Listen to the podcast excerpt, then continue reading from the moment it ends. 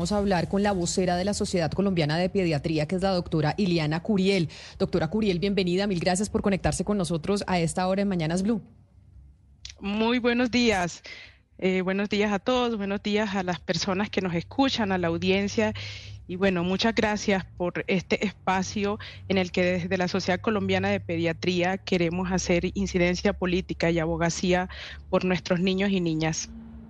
680 niños fallecidos por cuenta de enfermedades que son perfectamente prevenibles, de verdad que lo estremece a uno. Y quiero preguntarle a usted, doctora Curiel, ¿a qué se debe? ¿Qué es lo que está pasando? ¿Qué es lo que se ha dejado de hacer? ¿Cuál es la situación de nuestro país que eso está sucediendo y tenemos esa cifra que es alarmante?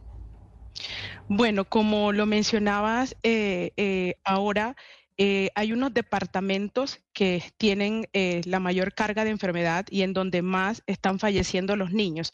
Estos departamentos son La Guajira, el Chocó, el Cesar, Antioquia, Bolívar, Magdalena y el dato que mencionabas de Bogotá, ¿no? Hay departamentos que son eh, de población o densidad poblacional más grande, pero lo más grave es que precisamente estos departamentos son los departamentos en donde más vulnerable es la infancia, ¿no? Desde la sociedad Colombiana de Pediatría, emitimos un comunicado haciendo un llamado fuerte al gobierno nacional para tomar acciones ahora en estas transiciones de los nuevos gobiernos territoriales. Y, la pregunta es, ¿qué está pasando? ¿no? La mayoría de los niños que están falleciendo son eh, niños en donde las condiciones de salud y bienestar eh, no son las adecuadas.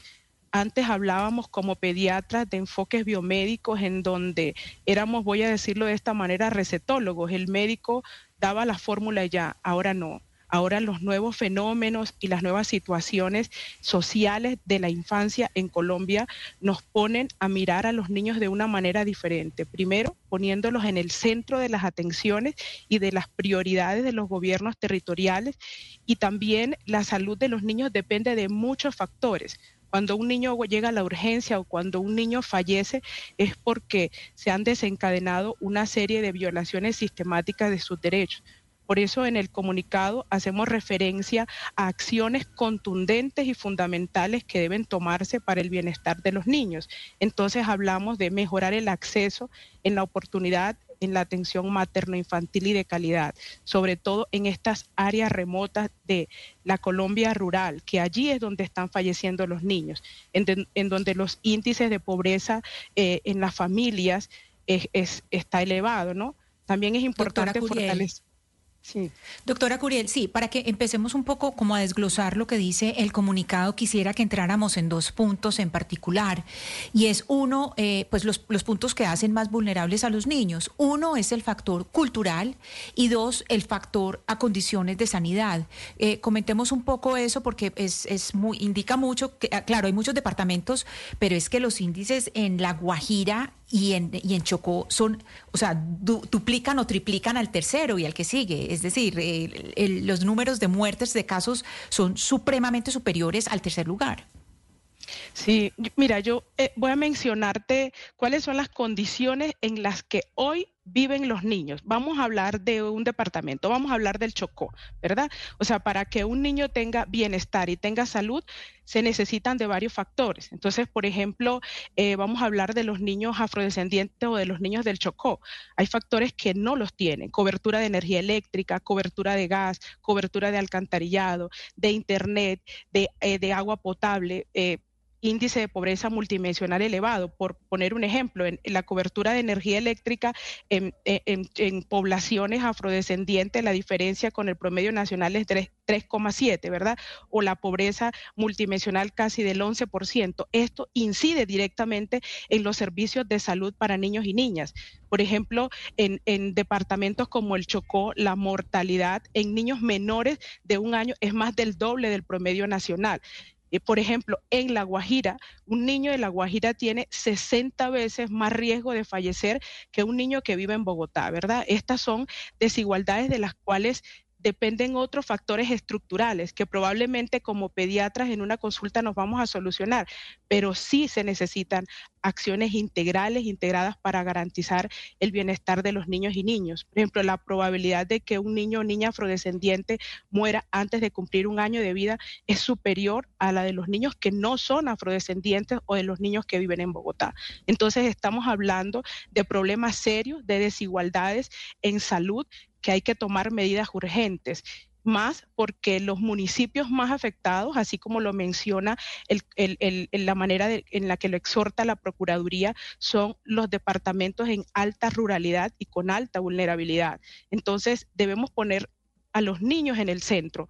Una situación grave que está pasando es el cierre continuo de camas de pediatría, ¿no? Entonces, los niños se están enfermando por enfermedades prevenibles. La diarrea es prevenible, con condiciones de saneamiento y agua potable.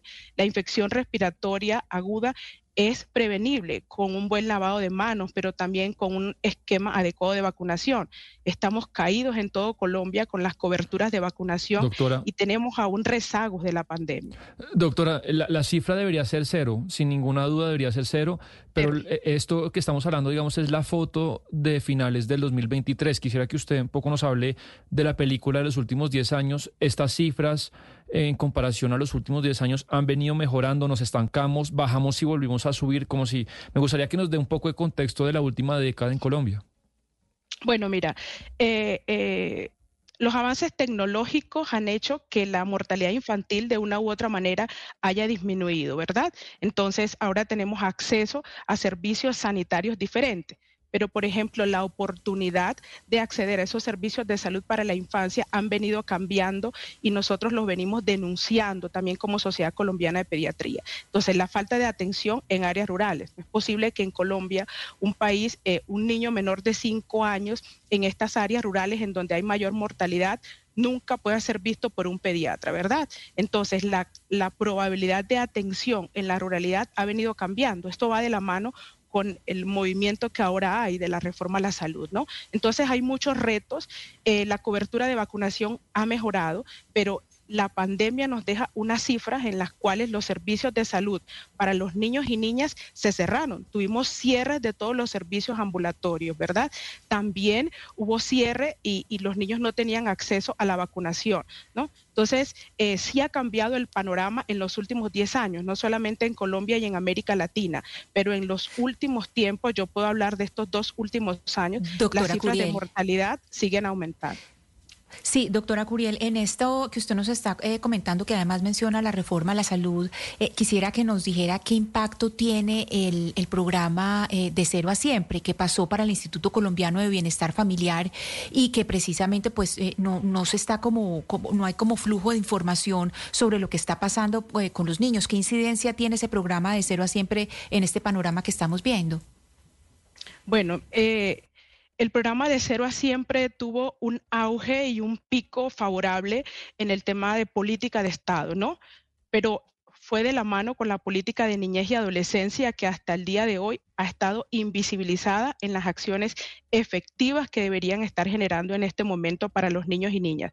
Muy, buen, muy bien documentada de alguna manera y justificada en las necesidades y las realidades de los niños y niñas, pero muy mal implementada es lo que nosotros queremos hacer, una crítica constructiva y desde eso, desde la Sociedad Colombiana de Pediatría, queremos apoyar a las instancias que sean necesarias para esto, ¿no?